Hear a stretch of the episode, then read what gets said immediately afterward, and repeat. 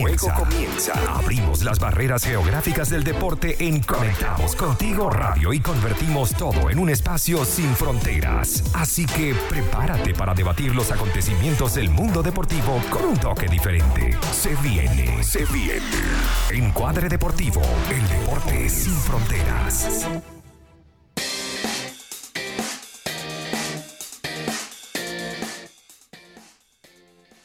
Hola, ¿qué tal? Muy buenas tardes a todos los que nos escuchan. Bienvenidos a Encuadre Deportivo, el deporte sin fronteras, a través de la señal de Conectados Contigo Radio. Credibilidad, cercanía y entretenimiento.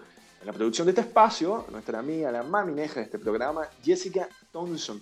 En los controles, producción y dirección, Maylin Naveda. Con la compañía de mis amigos Eduardo Anzola, Nicolás Trincado y este que les sabe, David Rodríguez. Eh, bueno, recordándoles que este espacio llega a ustedes gracias a arroba buenpan.cl, porque si te provoca un rico pan francés, bueno, ya sabes, corre a arroba buenpan.cl y disfruta del rico pan al mejor estilo venezolano. Consulta al delivery más 569 3678 0163. De Tentaciones PF, porque bueno, ellos tienen una gran variedad de ricos dulces para que puedas ahí celebrar una fecha especial o matar ese antojo. Síguelos en arroba de tentaciones PF en Facebook e Instagram para que te deleites con sus ricos dulces. Y si en esta cuarentena eh, buscas que tu negocio no se quede dormido, pues la gente de Inventaco potencia tus ventas en la parte digital. Así que ah, disfruta además de una asesoría totalmente gratis. Comunícate al más 569 3000 81 Hola a todos, ¿cómo están el día de hoy? En un nuevo programa de Encuadre Deportivo. Gracias por escucharnos y seguir en sintonía. Y bueno, les recuerdo que si quieren más análisis y debate, pueden seguirnos en nuestras redes sociales, cuáles son arroba encuadreb en Instagram y Twitter. Y en Facebook nos pueden buscar en nuestra página como arroba. Así mismo nos buscan. Ya lo saben, estamos por ahí. Hola, ¿qué tal? Un gusto saludarlo. Eh, David, Eduardo amigos oyentes. Y bueno, sí, también para estar siempre conectados contigo, seguimos en las plataformas de Twitter, Instagram y Facebook como arroba conectados contigo radio o por el WhatsApp más 569-8598-3924. También por www.conectadoscontigoradio.com y nuestra app disponible en Google Play. Así damos comienzo a nuestro programa del día de hoy, David. Por supuesto, porque bueno, tenemos muchísima información y debate. Empezaremos dando un repaso de lo más relevante del mundo deportivo. Eh, y además, bueno, tenemos un contacto eh, especial con Manuel Todea, jefe de informaciones del diario Meridiano, que no, nos va a estar contando al respecto de lo que pasa en el fútbol nacional. Sí, sobre todo eh, de lo más, lo más reciente, pues el tema de la suspensión, esa diatriba que hay entre la liga y la federación, y por supuesto su visión de lo que puede ser la selección vinotinto de cara a esta próxima eliminatoria. Por supuesto que sí, pero vamos entrando ya en materia deportiva. Eduardo, te pregunto, me imagino que sí, que viste el gol ahí del nuestro, de Sergio Córdoba. Sí, sí, David, un, un, gol de muy alta factura que estuvo realizando Sergio Córdoba en Alemania, en la Bundesliga. Que bueno, un nuevo fin de semana con fútbol en la liga alemana y, y bueno, y esperando y divirtiendo a todos los que estamos deseosos que ya comiencen las nuevas ligas, pero efectivamente Sergio Córdoba eh, demostrando que bueno que sigue siendo un delantero importante para que puede ser un delantero importante para la selección, así que veremos cómo, cómo va a llegar a su momento cuando estemos por ahí con la Vinotinto de esos llamados. Así es, una anotación importante de bueno que de una liga que ha servido como referencia en esta vuelta de lo que es la eh, no terminada pandemia, pero que sin duda busca ya que la actividad deportiva se renueve. Y de eso precisamente tenemos más noticias, David, porque la Liga Española, que sin duda alguna hoy en día marca la pauta a nivel comunicacional y por todas las figuras que, están jugando allá, dice que el próximo 8 de junio volverá a la acción. Por supuesto, lo fue confirmado por su presidente, eh, Tebas, así que sí, va a volver. El 8 de junio es la fecha ya confirmada donde bueno, eh, podrán eh, ejercer y, estar presente el Barcelona, el Real Madrid, el Sevilla, Villarreal, que para muchos es considerada la mejor eh, liga del mundo. Así es, donde no hay mucho, bueno, no sé si consenso, pero donde hay muchos dimes y diretes en Francia, porque el presidente de Lyon, Jean-Michel Aulas, aseguró que fueron estúpidos al finalizar la liga francesa. Con esas palabras se expresó quien es el presidente de uno de los equipos, el Olympique de Lyon, quizás con, con más referencias en el fútbol de Francia, uno de los referentes del fútbol francés, y quien, bueno, eh, está muy molesto por la forma abrupta como tuvo que terminar el campeonato. Sí, no, y sobre todo porque hace la comparación y, a propósito de lo que comentábamos de la liga, eh, de la liga española, él decía como, bueno, ya, esta fue la guinda que del, del, pastel, cómo es posible que todas las ligas estén empezando y nosotros las cancelamos. Y, y, bueno, creo que tiene un punto ahí, porque España fue igual afectada por el coronavirus, eh, tuvo muchísimos casos todavía, hay muchísimos casos golpeada, al igual que Francia, entonces hace que esa comparación.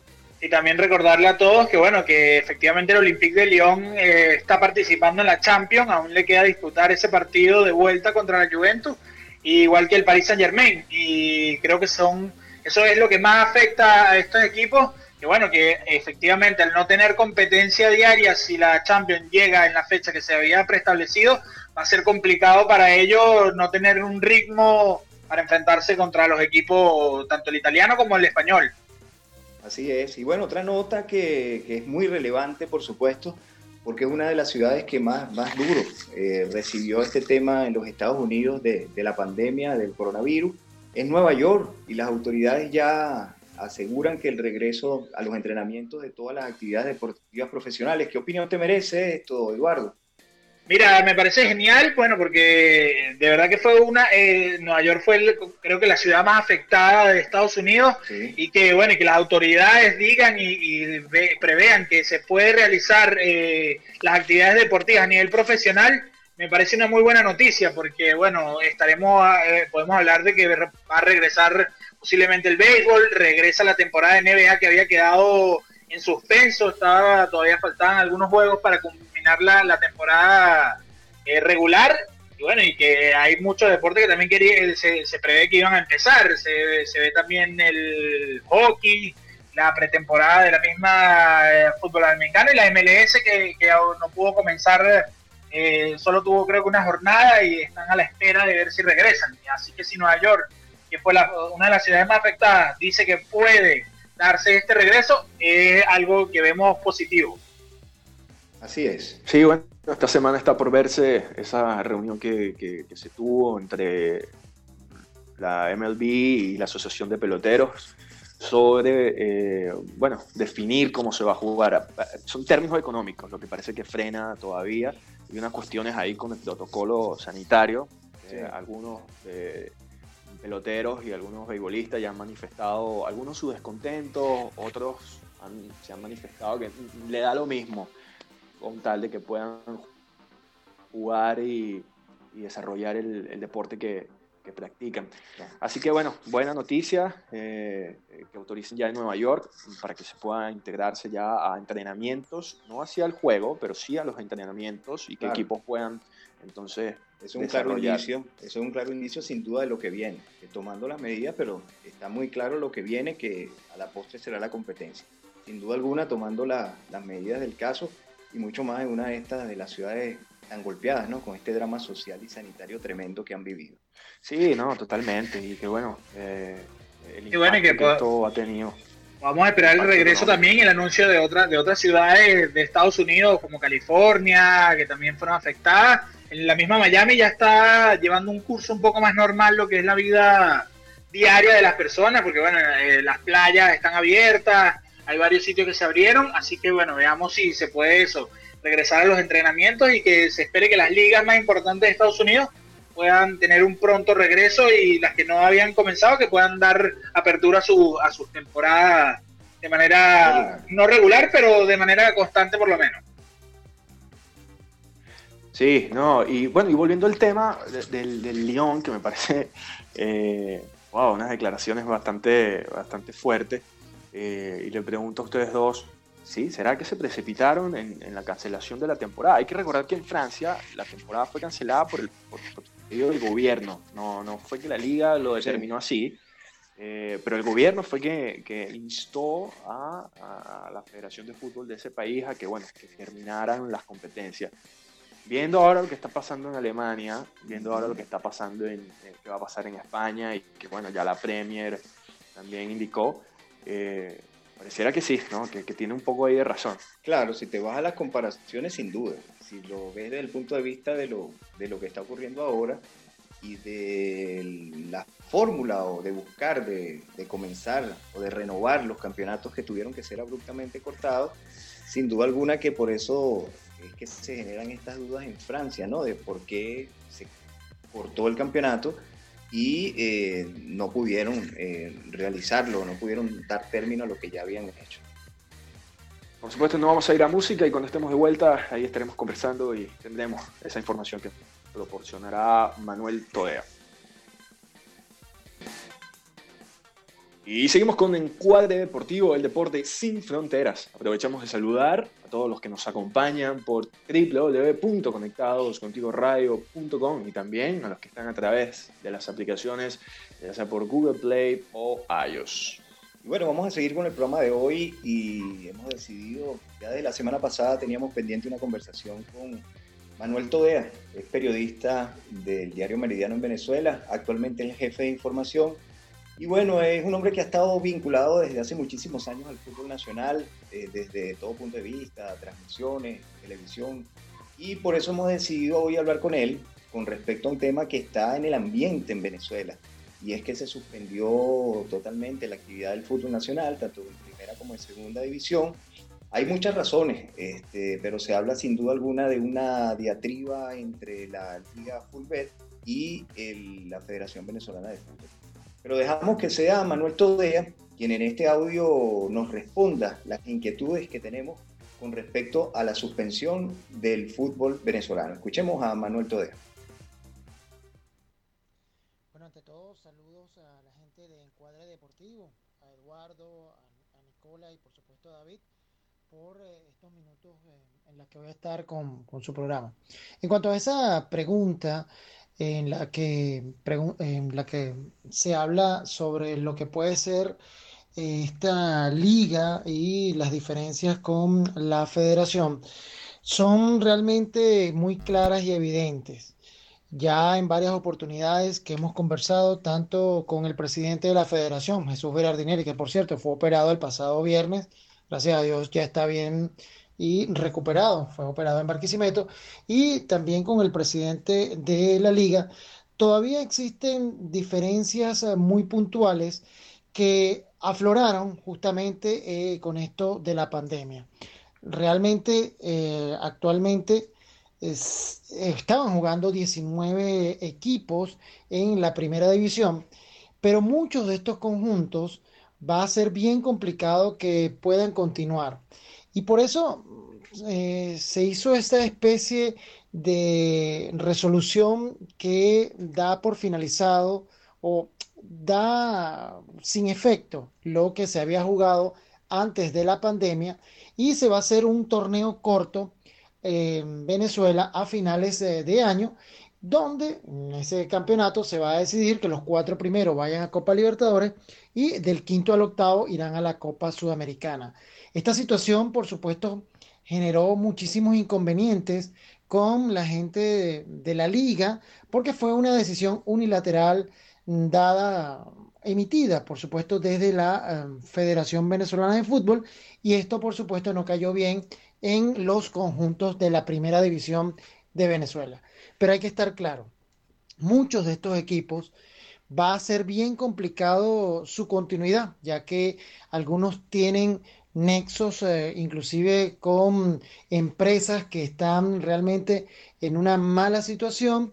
Y por supuesto también eh, deudas eh, que han aflorado en estos últimos días y que aparentemente va a ser mm, que mm, estos equipos no continúen en eh, ese torneo que se tiene planificado realizar desde septiembre hasta diciembre. Vamos a ver eh, cómo finaliza esto, pero por supuesto hay serias diferencias muy marcadas entre la Liga Fútbol y la Federación Venezolana de Fútbol.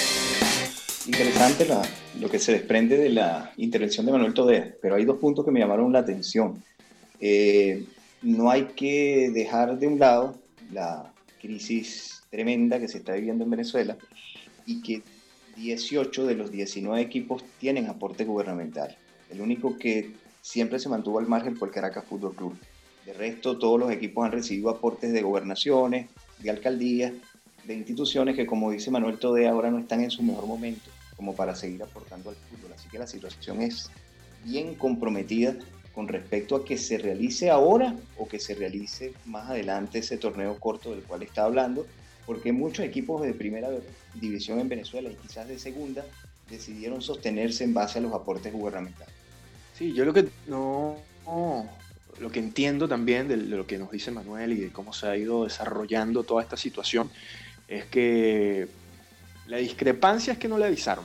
La discrepancia es que eh, no le notificaron a la Liga Forbe una decisión unilateral de, la, de, la, de, dejar sin efecto todo lo que se había llevado en el campeonato eh, y dan como solución, bueno, y esta es la solución. Vamos a hacer un torneo a final de año y ese torneo a final de año definirá eh, al respecto de, cómo serán los cupos para los torneos internacionales. Eh, Pero como te digo, con su drama particular, este tema de los aportes y del dinero, ¿de dónde va a salir el dinero? Porque muchos de esos equipos se soportan casi que totalmente de las gobernaciones, de las alcaldías que daban en gran parte de los presupuestos para que ellos actuaran durante la temporada. Sí, Nico. eso va a estar muy complicado, Eduardo. Es correcto, es un tema difícil y complicado ahí lo que nos habla Manuel, efectivamente, porque bueno, sabemos la situación que, pasa no solo en nuestro país a nivel económico, pandemia, todo, y bueno, y que pueda volver a un nivel y el nivel que uno espera para que la competencia se dé, porque bueno, hablamos de este pequeño torneo para definir esos puestos a Libertadores, pero ¿qué podemos esperar eh, después de ese torneo si llegan a participar los equipos? Eh, eh, esos equipos en competencia, ¿qué puedan hacer contra, contra, Sí, contra los otros equipos? Es por eso que es difícil. ¿A qué ritmo? ¿A qué ritmo? ¿A qué nivel de competencia van a estar los equipos venezolanos? Si ya hay diferencias y si ya hay eh, problemas con la estructura y con el ritmo de juego, imagínate tú si juegan un campeonato de este tipo solo por figurar y buscar los nombres que van a estar en las competencias internacionales, ¿qué irá a pasar? Claro, bueno, hay que recordar que, que estas competencias internacionales son los que de alguna forma dan ese aporte económico ah, por supuesto, que, los clubes, que, representa un gran ingreso, el poder solamente ya disputar, ¿no? No, no, es que sí, sin duda alguna. El internacional. el tema va a ser participar.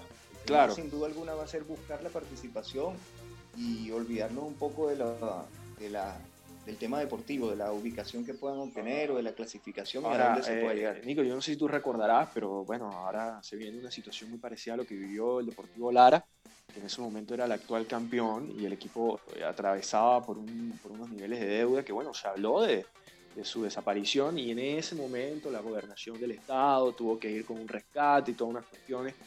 Eh, y bueno, este es el problema, cuando el ente gubernamental financia o y no solamente el caso venezolano, sino estoy poniendo en, términos generales, ¿no? Claro. Cuando de alguna forma se utiliza el, deporte como un vehículo político. Sí, el fútbol venezolano no era así hace unos años. Realmente la intervención gubernamental y todo ese tema de apoyo ha sido producto de estos últimos años, pero ha terminado siendo muy drástico. Yo creo que los equipos han terminado teniendo como demasiada confianza en el aporte que puedan recibir de parte de una gobernación, de una alcaldía o de, cualquier otro tipo de ente, pero público. Yo creo que han tenido demasiada fe y confianza en lo que está ocurriendo y bueno, realmente no es el momento, sabemos lo que está pasando en Venezuela, no solamente con el tema de la pandemia, sino con la crisis social que ya se viene atravesando durante muchos años.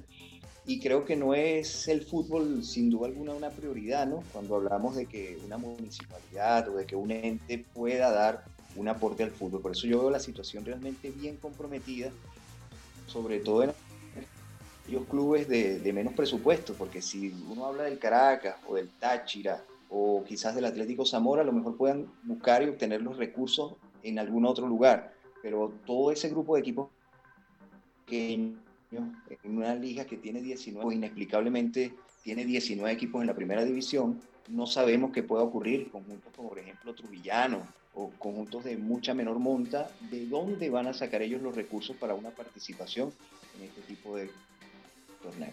Eh, sí, es un reto. Yo creo que también tienen que aprovechar el momento y hablar de, la sustentabilidad de la liga, que hoy por hoy no es sustentable, porque si le quitamos el, apoyo gubernamental, y, ojo, no, no, no estamos aquí fijando posición ni de un lado ni del otro. ni de que la pierdan ni que la obtengan. Porque hubo gobernaciones de una tendencia y otra tendencia, o sea, aquí el apoyo ha sido de ambos lados. Eh, ¿cómo, ¿Cómo hacemos que el deporte a este nivel sea sustentable? Eh, y pareciera que hoy por hoy bueno, lo, lo, primero es que existan verdaderos equipos con presidentes que estén vinculados al fútbol. Yo creo que esa es una de las primeras realidades. Luego viene el tema de la estructura y de los clubes sociales y todo ese tema que ustedes como yo ya conocemos. Pero lo primero es que sea gente realmente vinculada al fútbol, que es lo que ha ido desapareciendo en Venezuela.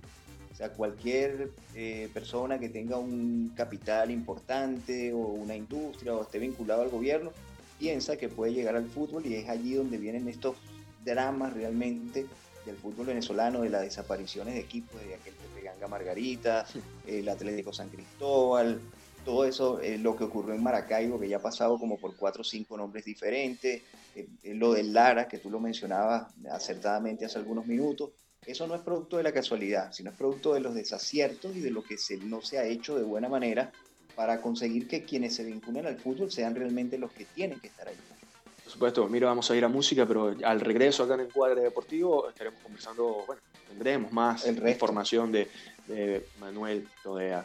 Ya regresaremos. Y seguimos acá en este lunes, eh, un poco bastante, bueno, bastante frío acá desde la ciudad de Santiago de Chile. Seguimos con Encuadre Deportivo y, eh, bueno, invitándolos a que nos sigan en nuestras redes sociales como arroba encuadre en todas las plataformas y que este y todos los programas de Conectados Contigo Radio están arriba en la plataforma también de YouTube y de Spotify. Eh, para que, bueno, no se pierdan absolutamente nada de lo que está eh, sucediendo y de todas las informaciones que se generan en este y en todos los programas de Conectados Contigo Radio. Sí, nuestro invitado de hoy es Manuel Todea, el jefe de información del diario Meridiano, a quien grabamos previamente con dos temas que nos parecían los que estaban rompiendo el tapete en la información en Venezuela, que eran la suspensión del campeonato local en primera y segunda división y lo que va a ocurrir en los próximos meses con la selección Vinotinto a la vuelta, en una posible vuelta a finales de año a la eliminatoria suramericana rumbo al Campeonato Mundial de Qatar en 2022. Toda esa novela de muchos capítulos que ha generado el nombramiento de José Peseiro, técnico portugués en la selección nacional, y la opinión de cómo jugará. Esa es una duda que tenemos todos los que estamos cerca al fútbol, periodistas, fanáticos. Pero dejemos que sea Manuel Todea quien se refiere un poco a la selección vino tinto, a José Peseiro y a cómo podría jugar el técnico portugués al frente de la selección nacional. Escuchemos.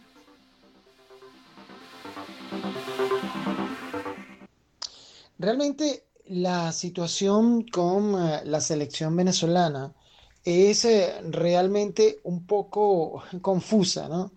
Ya que como todos eh, deben saber, el 2 de, enero Rafael Dudamel presentó su renuncia y luego de tantos nombres que se mencionaron, fue el técnico José Peseiro, portugués, quien asumió las riendas eh, del conjunto nacional. Pero, producto de la pandemia, tampoco ha podido, digamos que, mm, trabajar y va a ser casi muy eh, difícil que pueda trabajar con el grupo de futbolistas antes de realizar algún partido o el primer partido de la eliminatoria que se podría hacer en septiembre o inclusive podría ser el año que viene. El técnico Pexeiro ha conversado, eso sí, con todos los jugadores de la selección nacional que piensa convocar hay, digamos que un buen ánimo, un buen, eh, digamos, acercamiento con todos ellos, pero eh, lo que luce complicado es saber si va a poder eh, trabajar con más tiempo para lo que va a ser los partidos de, de, eliminatoria. Con él conversamos en varias oportunidades que visitó el bloque de armas, piensa trabajar un 4-3-3 o es mm, lo que él piensa eh, o asoma como una de sus ideas. Es un técnico que le gusta tener la pelota, pero para poder hacer ese tipo de sistema, para poder eh, encauzar lo que él quiere realizar, eh, no cabe la menor duda que se tiene que trabajar y eso indudablemente que va a ser un hándicap que va a tener que soportar el técnico portugués José Peseiro. Ahí estaba nuestro amigo Manuel Todea, jefe de información del diario Meridiano, a quien agradecemos por supuesto la participación que tuvo en el día de hoy en Encuadre Deportivo y deja temas ahí sobre la mesa bien interesantes. Me gustaría intercambiar en este momento la opinión con Eduardo. Eduardo, 4, ¿ese 4-3-3 o el 4-5-1 que venía jugando Peseiro con esa escuela de Maurillo? ¿A cuál apuestas?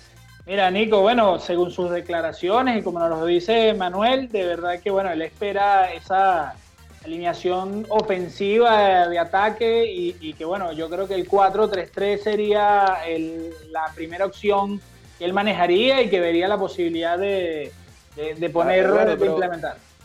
David, David arrugó la cara, Claro, pero sí, pero es que, a, ver, ¿tú de verdad crees que Venezuela tiene los jugadores para jugar a un 4-3-3?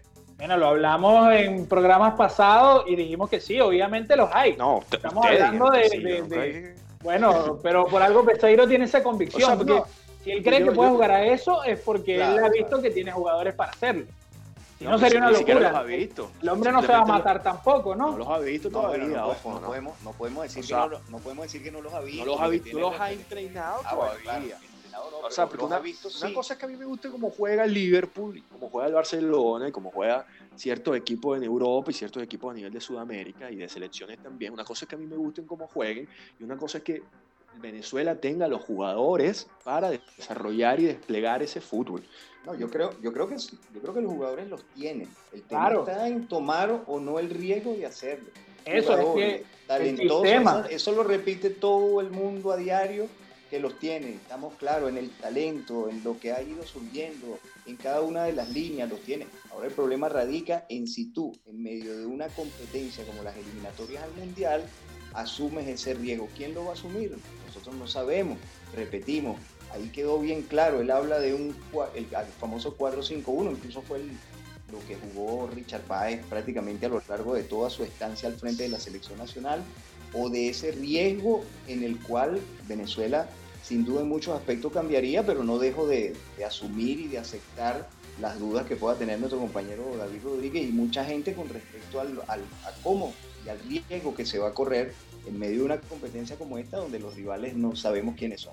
Es que es así, bueno Nico, y yo creo que también es la hora de implementar su sistema y, como dice David, ajá David, hablamos del Barcelona, del Liverpool, pero bueno, estos equipos también empezaron, eh, la idea no, no era concebida anterior, o sea, llegó un técnico y dijo, bueno, ahora vamos a jugar al tiquitaca y ahí se, se fue claro. Entonces tiene que llegar un hombre y decir, mira, ya no podemos jugar a Dudamel, no podemos jugar a lo que veníamos jugando siempre porque no hemos logrado una clasificación, no vamos a seguir jugando a lo mismo porque hay que cambiar y hay que buscar esa manera de lograr la clasificación.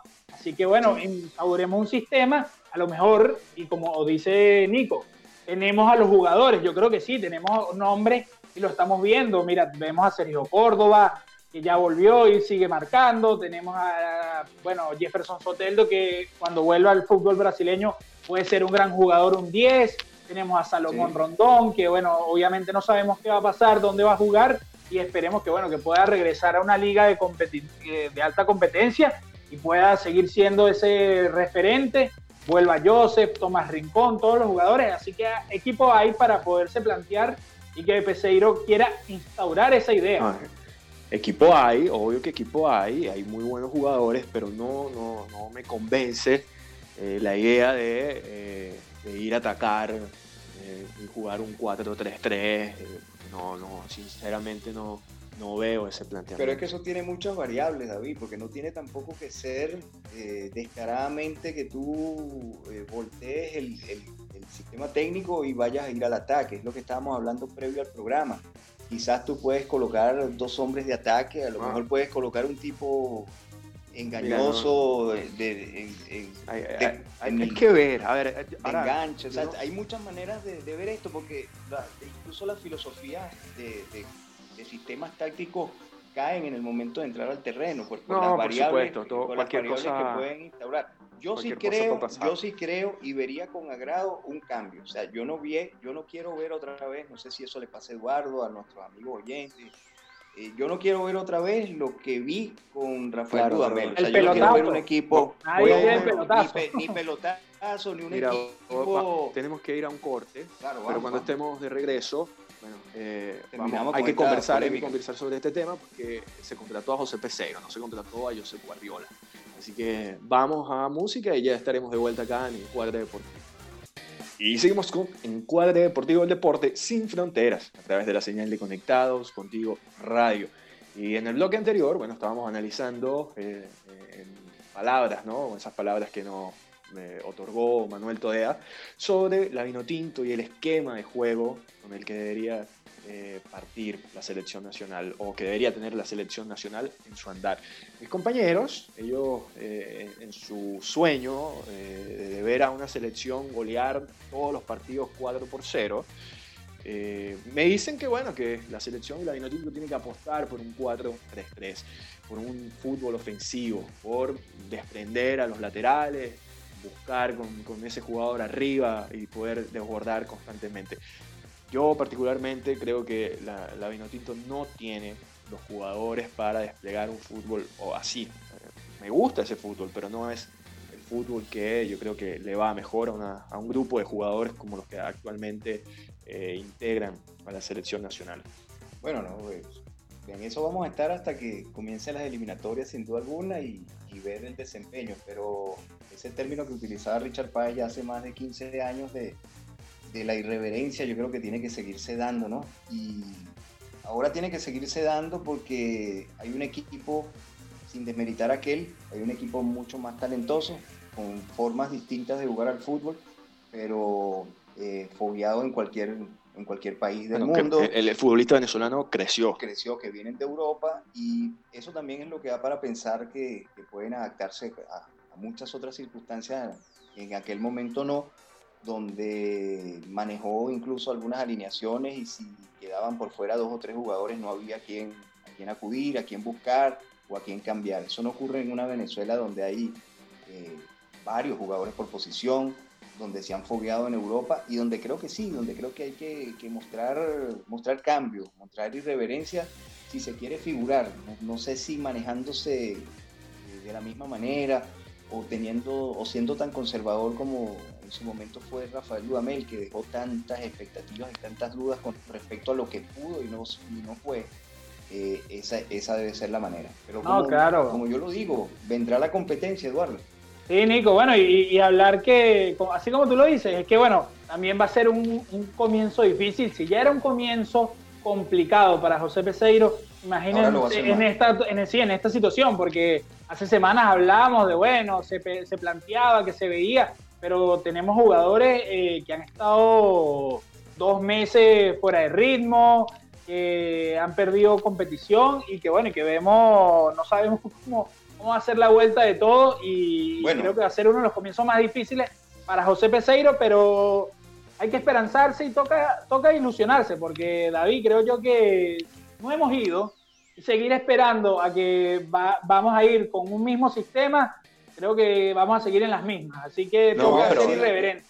Yo quiero decir algo contundente y que puede sonar medio, medio fuera de lugar, pero yo me olvidaría de las primeras dos fechas. Yo doy las primeras dos fechas como ver quién es. Hay error, claro de qué manera va a jugar y si obtiene un punto. No, Nico, pero son seis si obtiene puntos. Un punto son seis puntos. Si obtiene uno de los seis en disputa. Ah, pero olvidemos, olvidémonos de las dos primeras fechas, que nos goleen 5 a 0, no importa. No, no, no. pasa nada. De goleada. Claro, pero es que para todos va a ser difícil. No estamos hablando que solo va a ser para la Vinotinto. Claro, claro. Ah, Ecuador también venía en, un, en, en, en una nueva reestructuración. No, creo que Paraguay tampoco vaya Sí, Paraguay viene, viene en la misma. Paraguay no tenía técnico definido. Cada selección, evidentemente, tiene su, su, particularidad y su realidad, eso es, eso es notorio. No es goleado, sino que son dos fechas de conclusiones. Pero yo creo que no, no yo creo que Seiro tiene que entender que cada punto, cada partido que se juega eh, es valioso.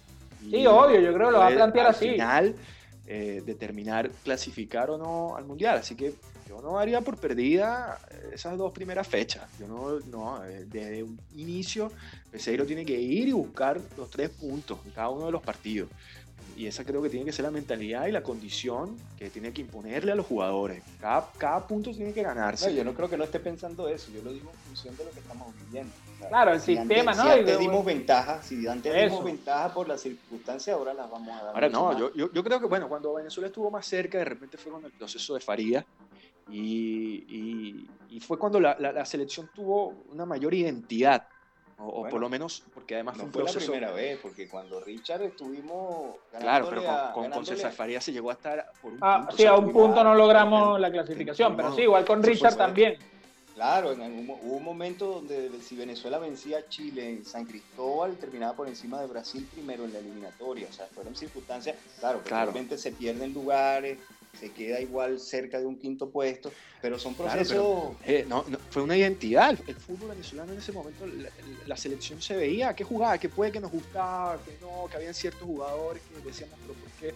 Pero en partidos cruciales se perdió un poco, eh, se cometieron errores.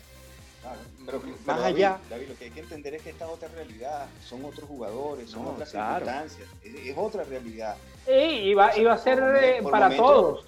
Es una realidad Claro, diferente para todos. Creo que todos los equipos, hasta la misma Argentina, Brasil, que son equipos consolidados, la van a tener complicada igual porque, bueno, este va a ser un nuevo fútbol para todos. Una Para nueva eliminatoria claro. complicada porque vamos a comenzar sin fecha establecida, sin saber cuánto tiempo se van a reunir estos equipos para conocerse, para verse. Y bueno, yo, yo creo que sí, que va a ser, eso nos va a equiparar más a todos. Yo creo que va a ser un, un poco más igualitario para todos y bueno, y ahí veremos qué, qué se va a lograr y esperemos que Peseiro sí, obvio, tenga esa mentalidad de ganar. No podemos Lo aspirar a otra. Lo que yo creo que queda claro en esta charla es que sin duda Venezuela asume un ingrediente distinto en cuanto a jugadores. O sea, lo que sí debe quedar claro es ahí. Ahora, cómo lo maneje el estratega que llegue es, otra, es otro tema. Eso no lo podemos dilucidar ninguno de nosotros aquí. Claro, ¿no? Ya con el pasar de, de los partidos y, y- y evidentemente hay que esperar eh, que, bueno, se determinen cuál, cuál va a ser la fecha en la que... Exacto. se- si se- el calendario va a quedar de la misma manera. Sí, porque ese es el otro tema. Estamos acá conversando cualquier cosa, pero no sabemos lo que pueda pasar eh, al inicio, ¿no? Eh, tal vez Peseiro diga mañana, no, ya eh, me voy, o no sé, pueden darse Sí, claro. muchísimos escenarios que están condicionados a, a lo extradeportivo. eh, y que bueno, entendemos que las eliminatorias sudamericanas son largas, son difíciles, Sí. hay mucha distancia entre una sede y otra, así que bueno, veremos eh, cómo, cómo va a ser ese andar y, y evidentemente, bueno, deseamos también con muchísima ilusión de que la Vinotinto tenga su mejor participación. Así es. Bueno, creo que estamos llegando ya al final por el día de hoy. Por supuesto que sí, tenemos que despedirnos, pero no eh, sin antes agradecer a los que hacen pertinente este espacio y que, bueno, eh, nuestros patrocinantes. Y que invertir en Chile, porque, bueno, si estás enredado con la declaración de renta, en invertir en Chile te pueden ayudar a solucionar, a solucionar tus problemas. Evita multas y contáctanos al más 569 6434 65 79. Friticos Gourmet, porque bueno, tienen deliciosos pequeños y pastelitos con full queso. Más de 8 sabores. Encuéntralos en Instagram como arroba friticos gourmet CL o pide al delivery más 569 71 25 34 47. Y si de comida venezolana se trata, bueno, la gente de Pana Food tiene la más rica comida venezolana, ya sabe, lista. O mira, también tienen congelada. Síguelos, arroba panafood.cl o pide al delivery más 569 4675 50 61. Nos despedimos, no sin antes agradecer a quienes participan en este espacio, en la producción, nuestra amiga Jessica Thompson en los controles, dirección y producción general de la radio, la bella Maylin Navea, con la compañía de Eduardo Anzola, Nicolás Trincado y quienes habla David Rodríguez. Ya saben, cuídense mucho y feliz semana. Los esperamos el lunes que viene.